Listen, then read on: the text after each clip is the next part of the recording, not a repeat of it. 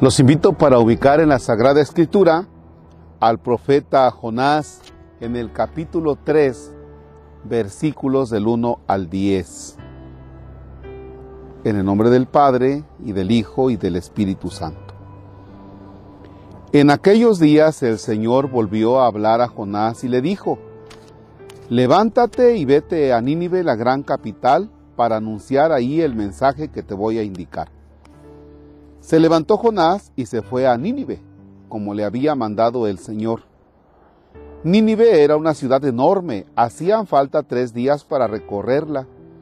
Jonás caminó por la ciudad durante un día pregonando. Dentro de cuarenta días, Nínive será destruida. Los ninivitas creyeron en Dios, ordenaron un ayuno y se vistieron de sayal grandes y pequeños llegó la noticia al rey de Nínive, que se levantó del trono, se quitó el manto, se vistió de sayal, se sentó sobre ceniza y en nombre suyo y de sus ministros mandó proclamar en Nínive el siguiente decreto. Que hombres y animales, vacas y ovejas, no prueben bocado, que no pasten ni beban, que todos se vistan de sayal e invoquen con fervor a Dios, y que cada uno se arrepienta de su mala vida, y deje de cometer injusticias. Quizá Dios se arrepienta y nos perdone, aplaque el incendio de su ira y así no moriremos. Cuando Dios vio sus obras y cómo se convertían de su mala vida, cambió de parecer y no les mandó el castigo que había determinado imponerles. Palabra del Señor. Gloria a ti, Señor Jesús. Bien, pues la cuaresma es un tiempo de conversión. Lo hemos escuchado aquí en ese texto del profeta Jonás. ¿Y qué es la conversión?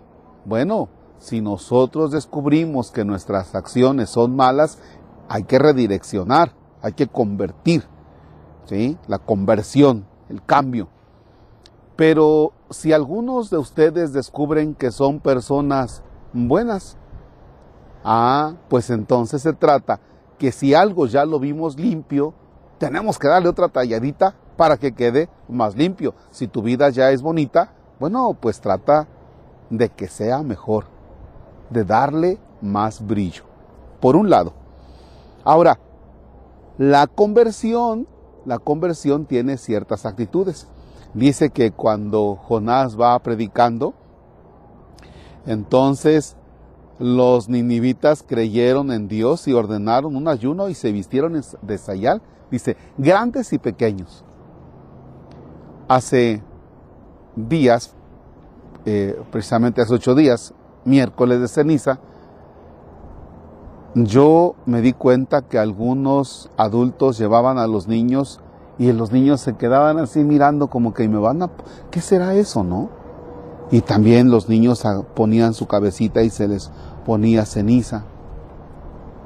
Es necesario, uno, enseñarles a los niños que este es un tiempo especial, tiempo de meditación, de conversión. Que los niños no tienen pecados grandes, sí, pero que se solidaricen con nosotros, porque los niños son agradables a Dios. De tal manera que si un niño se pone en penitencia por nosotros, pecadores adultos, Dios lo va a escuchar. Y luego el decreto este del rey, dice, todos nosotros pudiéramos pensar, ¿y qué culpa tienen los animales, las vacas y las ovejas que no prueben bocado? También ellas pasaron a arder. Todos tenemos que buscar agradarle a Dios todos tenemos que decirle a Dios, Señor, perdónanos nuestros pecados. Miren, no sé si parezca yo un poquito loco, pero cuando comenzó la, la pandemia, creo que hace precisamente un año, tú ibas por las carreteras y de ese tráfico tremendo resulta que disminuyó y disminuyó la contaminación y parece que el dinamismo del mundo se detuvo. Parece que eso es lo que le pasa a Nínive. Se detiene su dinamismo.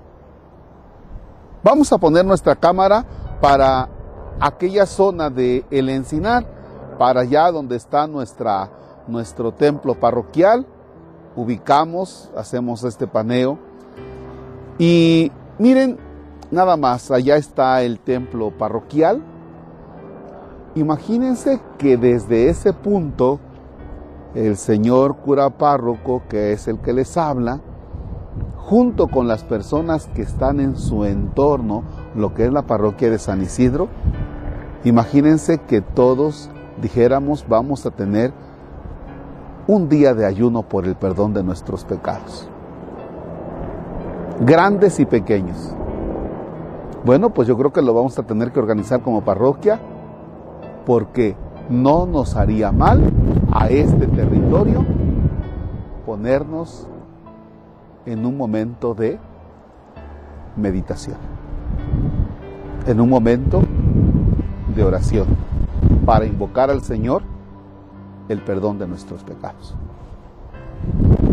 Quiero terminar esta oración haciendo un Padre Nuestro por todas las personas de este territorio parroquial, enfermos, necesitados, todos los que vivimos ahí y que vamos experimentando diferentes situaciones. Padre nuestro que estás en el cielo, santificado sea tu nombre. Venga a nosotros tu reino. Hágase tu voluntad en la tierra como en el cielo. Danos hoy nuestro pan de cada día. Perdona nuestras ofensas como también nosotros perdonamos a los que nos ofenden no nos dejes caer en tentación y líbranos del mal. El Señor esté con ustedes. La bendición de Dios Todopoderoso, Padre, Hijo y Espíritu Santo descienda sobre ustedes y permanezca para siempre. Amén. El Señor es nuestra fortaleza, podemos estar en paz. Demos gracias a Dios.